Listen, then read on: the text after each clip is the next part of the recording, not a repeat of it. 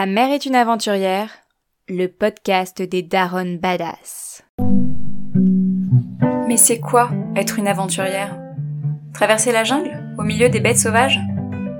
Ce serait pas un peu réducteur comme vision? Je suis Emma, coach équipière pour les aventurières de l'entrepreneuriat. Dans ce podcast, je souhaite mettre en lumière ces millions de façons d'être une aventurière. Tu entendras les récits badass de mères, d'entrepreneuses, de femmes engagées et exploratrices de la vie. J'espère que tu vas te sentir inspirée et motivée. Allez, c'est parti, on y va. Hello, je suis comme toujours très heureuse de te retrouver pour un nouvel épisode de Ta mère est une aventurière. Aujourd'hui, j'ai envie de te parler entrepreneuriat et de te parler des bases que j'ai posées pour mon entreprise. Hum, ça fait un an que je me suis lancée dans cette grande aventure de l'entrepreneuriat. Euh, il y a un peu plus d'un an, j'ai traversé une grosse crise existentielle qui a, euh, enfin, toute ma vie était chamboulée, mon équilibre ne me convenait plus et ça a remis beaucoup de choses en question, notamment mon couple, notre, notre organisation familiale. Et ça faisait euh, bah, depuis la naissance de notre euh, notre premier fils, euh, donc depuis quatre ans et demi que j'étais à 200% maman et que j'avais pas du tout envie de faire autre chose. Et, et ben à ce moment-là, il y a un peu plus d'un an, j'ai vraiment eu besoin d'avoir un nouvel espace pour moi et à travers une un espace pro quoi. Mon projet professionnel et du coup mon entreprise a beaucoup évolué au cours de cette année parce qu'il y a un an on était en instruction en famille et j'avais pas du tout envie de changer ce, ce paramètre-là. Euh, depuis avril, mon fils est scolarisé et du coup ma fille aussi maintenant depuis euh, la rentrée de septembre, elle est en petite section. Et notre troisième enfant va à la crèche trois jours par semaine, donc euh, ça a changé pas mal les possibilités en termes de temps que j'avais à consacrer à mon entreprise. Et au cours de cette année, du coup, j'ai pas mal expérimenté et j'avais envie de partager avec toi justement les grandes étapes euh, que j'ai pu euh, traverser durant cette année, ce que j'en ai appris et euh, ce qui m'a soutenu dans ce dans cette naissance entrepreneuriale. Dans cet épisode, je vais te parler de cinq grands points qui, moi, m'ont permis euh, de gagner en clarté et euh, de savoir où est-ce que j'ai envie d'aller avec mon entreprise au cours de cette euh, première année d'entrepreneuriat.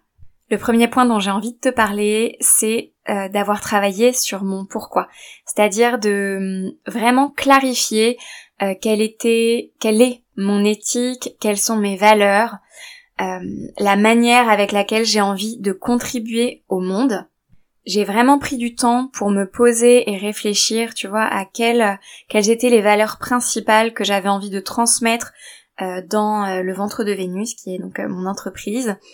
Et j'ai pu, comme ça, tu vois, vraiment mettre en avant le fait que pour moi, ce qui était important, c'était l'authenticité, la souveraineté, le partage, le pétillement, la bienveillance.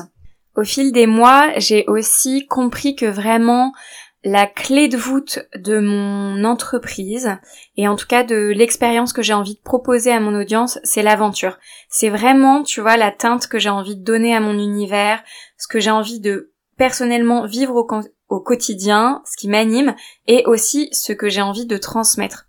Et quand je dis aventure, c'est vraiment ça peut être par euh, une aventure genre euh, autostop, euh, bivouac, couchsurfing, mais aussi dans une aventure entrepreneuriale, dans l'aventure en famille, justement comment installer l'aventure dans toutes les facettes de sa vie. C'est vraiment ça, tu vois, que j'ai envie de de proposer comme expérience avec mon entreprise et avec ce que je propose dedans. Avec ce travail sur mes fondations et sur le le pourquoi de mon entreprise, j'ai aussi pu définir que ce qui était important pour moi, c'est de, transmettre les choses avec humour et en même temps avec sérieux. C'est-à-dire, euh, j'ai envie de pouvoir vraiment m'amuser en créant euh, du contenu et en même temps que ce soit vraiment bien construit, pertinent, que ce soit clair, euh, simple, efficace et en même temps que ce soit beau et marron.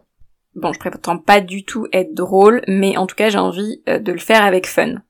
Le deuxième pilier qui euh, me semble être une base euh, nécessaire pour moi dans mon entreprise, c'est d'avoir réfléchi à qui je m'adresse. Souvent dans l'entrepreneuriat, on entend parler de cliente idéale. Voilà, moi c'est vraiment réfléchir à avec qui j'ai envie de travailler et ça rejoint ma contribution au monde, c'est-à-dire là où je me sens utile en ce moment, ce à quoi j'ai envie d'œuvrer et donc auprès de quelle personne euh, je suis la plus euh, pertinente euh, dans, cette mission que je me donne. Pour réfléchir à ma cliente idéale, je suis partie d'un épisode de podcast de Je peux pas, j'ai business d'Aline de The Bee Boost. C'est l'épisode numéro 28, si jamais t'as envie de l'écouter. J'ai trouvé ça vraiment très soutenant comme le, le, le, processus pas à pas qu'elle propose. Et ça m'a ouvert plein d'horizons. Ensuite, j'ai pu euh, compléter avec moi hum, les questions que je pouvais euh, euh, me poser par rapport à ma propre sensibilité. C'est vraiment une très très bonne base cet épisode, je trouve. Et tu vois, d'avoir noté, d'avoir réfléchi comme ça et d'avoir écrit qui était ma cliente idéale, par exemple, il y a un an, quand j'ai posé vraiment les premières pierres de mon entreprise. Je trouve ça très intéressant de voir justement l'évolution au fil de l'année. Ça a évolué au fil de l'année. Euh, je peux euh, redéfinir en reprenant ce, processus qui, avec qui exactement j'ai envie de, travailler.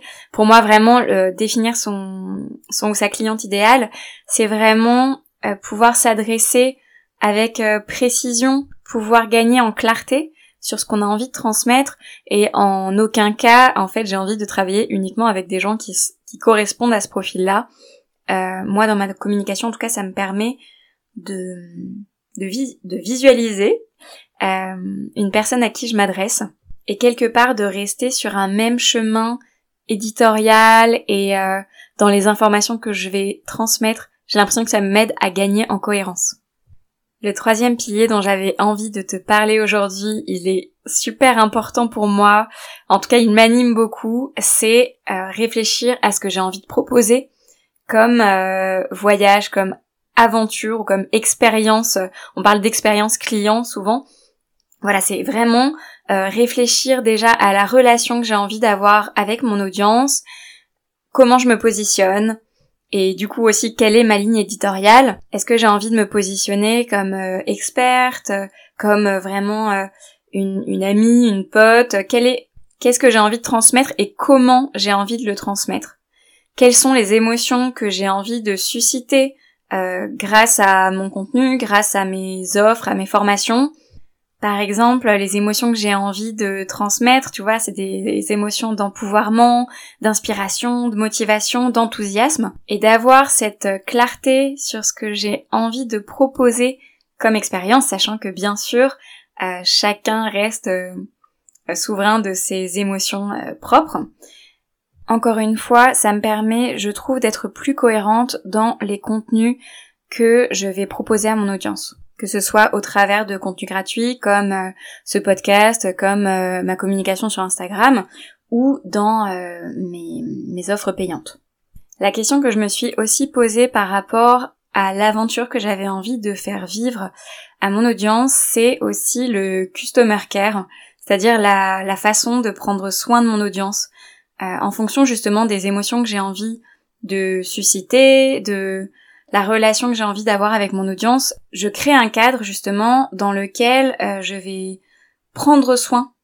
Et alors ça vraiment le customer care, euh, comment euh, améliorer ma communication, comment améliorer l'expérience des personnes qui me côtoient, soit en tant que client, soit en tant que collaboratrice. C'est vraiment quelque chose que j'ai trouvé ouais passionnant quoi poser mes envies et mes besoins par rapport à l'expérience euh, pour mon audience, que je souhaite pour mon audience, ça m'a permis de définir un cadre et une organisation justement qui me permet de répondre à ces besoins en mettant en place euh, des process et en mettant en place aussi des outils euh, qui peuvent me soutenir dans ces process.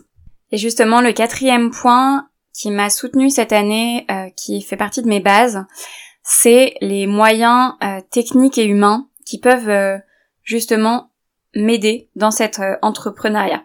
D'abord, lors de coaching et de formation, j'ai fait le point sur les ressources que j'avais déjà, c'est-à-dire euh, déjà personnellement mes ressources en termes de compétences, donc euh, ce que j'avais appris en tant que, enfin acquis comme compétences en tant que prof des écoles, ce que j'ai acquis aussi en étant euh, maman de, trois enfants, faire un point aussi sur mes ressources matérielles, que ce soit en termes vraiment de euh, de matériel physique, c'est-à-dire euh, mon ordinateur, euh, mon dictaphone que j'avais d'avant quand je prenais des cours de chant, enfin voilà, de tous ces outils-là, ou matériellement quel était aussi mon cadre, combien d'heures j'avais à consacrer à mon entreprise par semaine, enfin voilà, de vraiment faire un point un petit peu sur les ressources que j'avais déjà.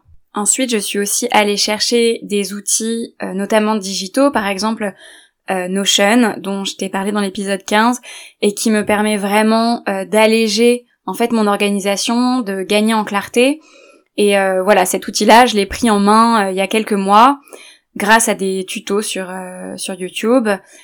Aujourd'hui, ça fait partie de mes compétences et ça c'est vraiment porteur pour moi d'avoir développé ça.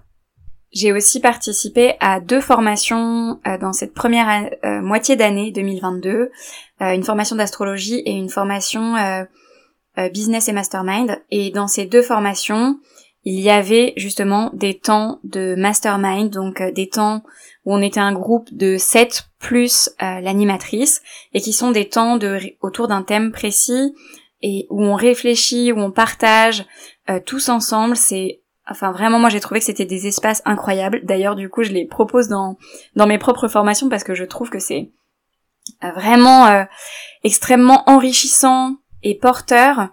Euh, grâce à ces formations et avec les groupes d'entrepreneuses avec lesquels j'étais dans ces formations, je me suis vraiment sentie appartenir et puis construire mon réseau pour me lancer dans l'entrepreneuriat avec en plus des, des femmes qui partagent euh, des mêmes valeurs que moi.